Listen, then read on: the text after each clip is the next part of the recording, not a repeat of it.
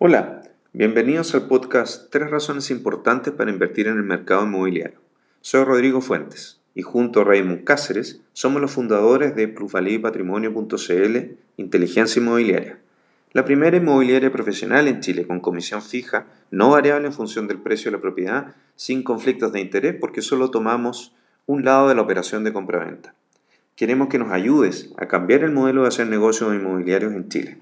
Hoy en menos de 5 minutos queremos explicarte conceptos financieros y de inversiones que pocos te pueden explicar con claridad en Chile, para que los puedas entender mejor y así darte nuevas ideas que te permitan también hacer buenas decisiones de inversiones inmobiliarias.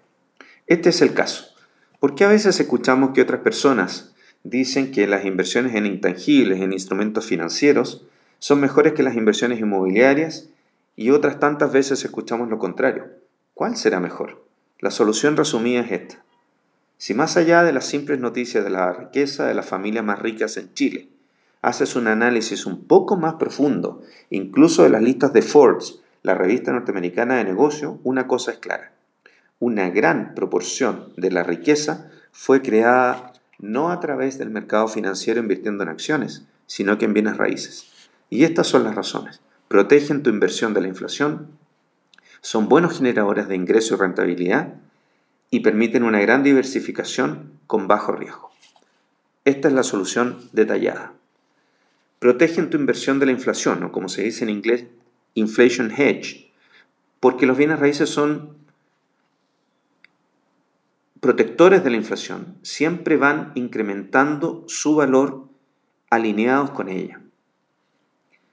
Son buenos generadores de ingreso y rentabilidad income y dividend yield, como se dice en inglés, porque una casa ofrece una renta y si es utilizada como un activo, es decir, como una unidad que se pone a trabajar para generar dinero en vez de gastarlo, en ciertos rangos uno puede lograr identificar que el pago del arriendo restado del dividendo, o sea, el resultado neto, si tú lo divides por el valor total que has invertido en esa propiedad, esa división, que se llama dividend yield, es mucho más alta que las rentabilidades entregadas por otras inversiones.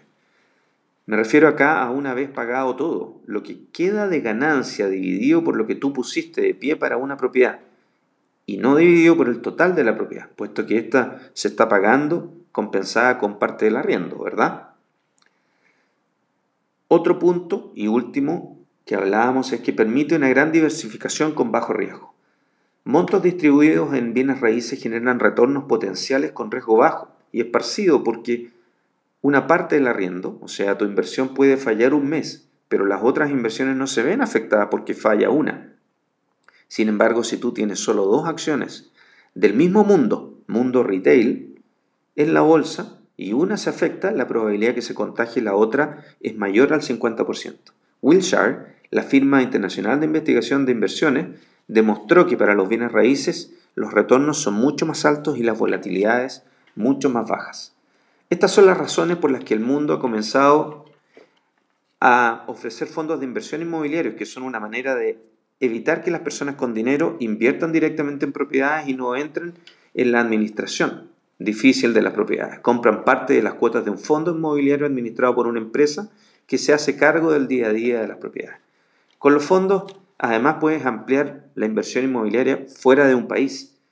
Por ejemplo, si les interesa saber, pueden mirar vehículos como los ETF o ETFs de inversión global. Por ejemplo, les voy a dar uno, el iShares Global Rate o Real Estate Investment Trust ETF. Tiene un 65% de exposición en Estados Unidos, un 7% en Japón, 6% en Australia. Los ETF son de bajo costo. ¿Cuáles son las conclusiones? ¿Qué te sugerimos nosotros? Bueno, si no estás dentro de los descritos en Forbes, comienza por tus propias inversiones en bienes raíces. Protegen contra la inflación, generan buenos ingresos y rentabilidad con más certeza mensual que los instrumentos financieros, no tienen costos de administración y puedes diversificar como dice Wilshire.